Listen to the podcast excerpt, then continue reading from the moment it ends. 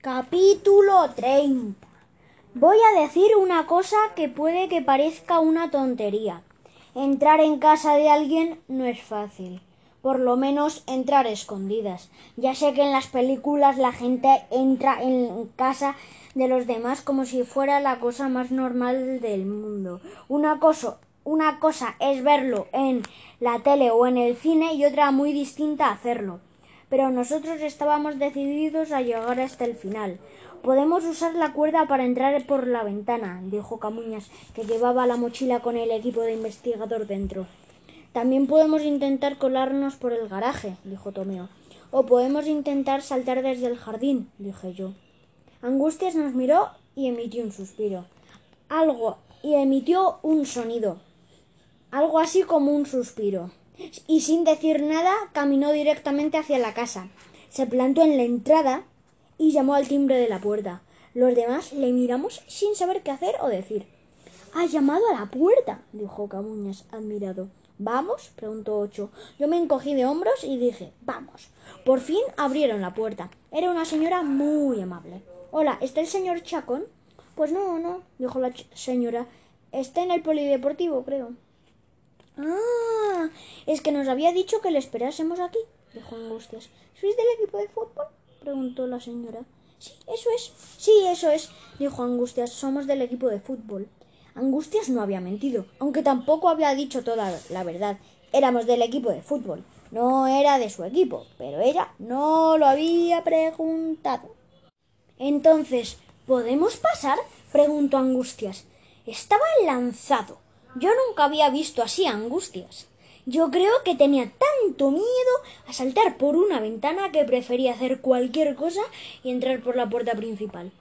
Por fin la señora sonrió y nos dejó entrar. Pero con cuidado que acabo de limpiar, dijo. La señora dijo que ella iba a limpiar allí los martes y los jueves, y que el señor Chacón era muy ordenado y muy cuidadoso, y que hiciéramos el, el favor y que hiciéramos el favor de no tocar nada, y nos dejó en el salón y dijo que esperásemos allí. Había una pantalla de televisión muy grande y un montón de estanterías que estaban llenas de DVDs con partidos de fútbol. Camuñas cogió uno. Real Madrid, Inter de Milán. Inter de Milán, 1986. ¿Para qué quiere un partido tan antiguo? preguntó Tomeo pues para dormir a los árbitros y que bajemos a segunda, dije yo. ¿Y yo qué sé? Dejaos de tonterías y vamos a buscar algo que nos sirva. La señora simpática ha dicho que no toquemos nada. La señora simpática no sabe que Chacón es un criminal peligroso, dijo, dije yo. Empezamos a revolver en los cajones como locos. ¿Qué es lo que estamos buscando exactamente? preguntó Camuñas. Una pista. Dije, yo creía que buscábamos una prueba. Dijo Tomeo. ¿Qué más da? dije yo. Una pista, una prueba o lo que sea. Algo que tenga que ver con el caso. ¿Y si cogemos las huellas dactilares? ¿Para qué queremos las huellas de la casa? preguntó Camuñas. Aquí habrá un montón de huellas de chacón. ¿Y qué? Además, no voy a gastar los polvos del equipo de investigador así como así. Oye, habíamos dicho que el equipo de investigador era de todos dijo Tomeo. Ya, pero yo decido cuándo lo usamos, dijo Camuñas, que para eso lo ha pagado mi padre. Tu padre lo ha pagado, pero no lo sabe, protestó Tomeo. Pero yo sí, dijo Camuñas. Hay que registrarlo todo, dije. Buscamos por todas partes, sin saber qué buscábamos. Incluso salimos al pasillo y subimos a las habitaciones. La señora simpática estaba en la cocina. Yo, yo estaba en la habitación de arriba cuando me asomé por la ventana y lo que vi me dejó helado. Chacón estaba delante de la casa, a punto de entrar. Estaba saliendo de su coche y tocándose el bigote. Eran en unos pocos segundos estaría dentro y nos pillaría. Y esta vez no era como lo del revisor, era Chacón en persona, no era un cartero ni alguien que se parecía a Chacón, no, era él, con su bigote y con su gesto siempre serio. Salí a la habitación y dije en susurros ¡Que viene! ¡Que viene! Y ya no pude decir nada más, porque se abrió la puerta de la casa y apareció Chagón en persona. Allí estaba.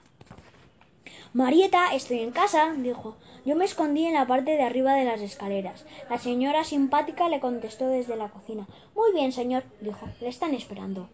¿Quién? preguntó Chacón, y entró en la cocina. Entonces pude verlos a todos, Angustias, Camuñas, Tomeo y Ocho saliendo del salón de puntillas, intentando no hacer ruido y con cara de pánico. Miraron hacia arriba y les hice gestos para que salieran a toda prisa por la puerta principal. Venga, dije, venga, dije murmurando, casi sin hacer ruido. Se oían ruidos de la conversación entre, entre Chacón y la señora simpática, que al parecer se llamaba Marieta, que venían de la cocina. Lo tengo, dijo Camuñas. ¿Qué tienes? le pregunté.